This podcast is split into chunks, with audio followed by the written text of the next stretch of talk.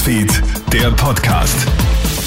Hey, es freut mich, dass du reinhörst. Ich bin's, Matthias Gammer, und ich habe die wichtigsten Infos von heute Nachmittag für dich. Wieso holen sich so wenig junge Leute im Land eine kostenlose Antikrebsimpfung? Seit Februar wird ja die HPV-Impfung österreichweit für alle von 9 bis 21 Jahren gratis angeboten. HPV steht für humane Papillomaviren und die verursachen viele Krebsarten, vor allem Gebärmutterhalskrebs.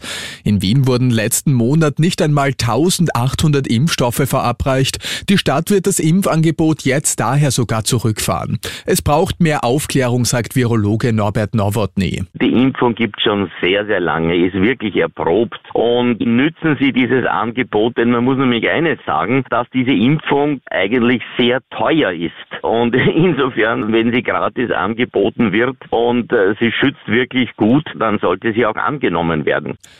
In der SPÖ steuert der Konflikt um die Führung möglicherweise auf einen Showdown zu. Parteichefin Pamela Rendi-Wagner hat ihr bereits Hans-Peter Doskozil einen Brief geschrieben. In dem ladet sie den burgenländischen Landeshauptmann ein, am SPÖ-Präsidium nächste Woche teilzunehmen. Doskozil, der ja als Rendi-Wagners innenparteilicher Kontrahent gilt, hat bereits zugesagt. Und zwar um Zukunftsperspektiven für die Sozialdemokraten zu diskutieren, wie er am Rande eines Pressetermins heute sagt getagt. Bist auch du heuer zu einem Urlaub auf Sparflamme gezwungen? In Berlin findet momentan die weltweit größte Reisemesse statt. Und da zeigt sich bei Urlaubshungrigen quer durch die Länder ein Trend. Großes Fernweh, aber wenig Urlaubsbudget.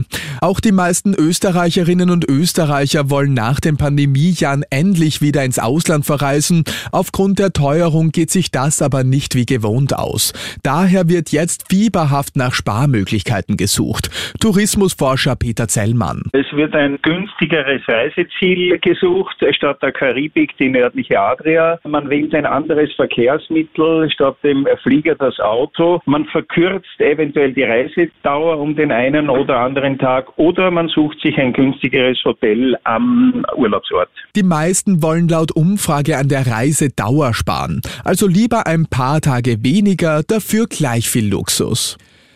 Fans von Mangos, Papayas und Co. sollten beim Obsteinkauf gut aufpassen. Greenpeace hat jetzt nämlich exotische Obstsorten aus Brasilien unter die Lupe genommen. Darunter auch Feigen, Trauben, Limetten und Melonen. Auf zwei von drei Produkten sind Pestizidrückstände gefunden worden.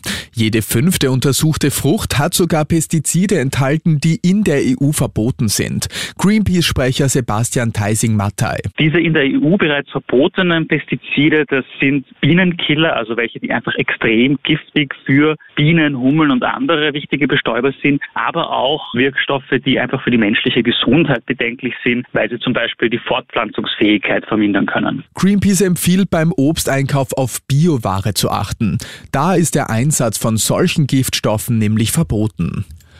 Und anlässlich des heutigen Weltfrauentag hat der deutsche Sänger Herbert Grönemeyer seinen Hit Männer auf Frauen umgedichtet.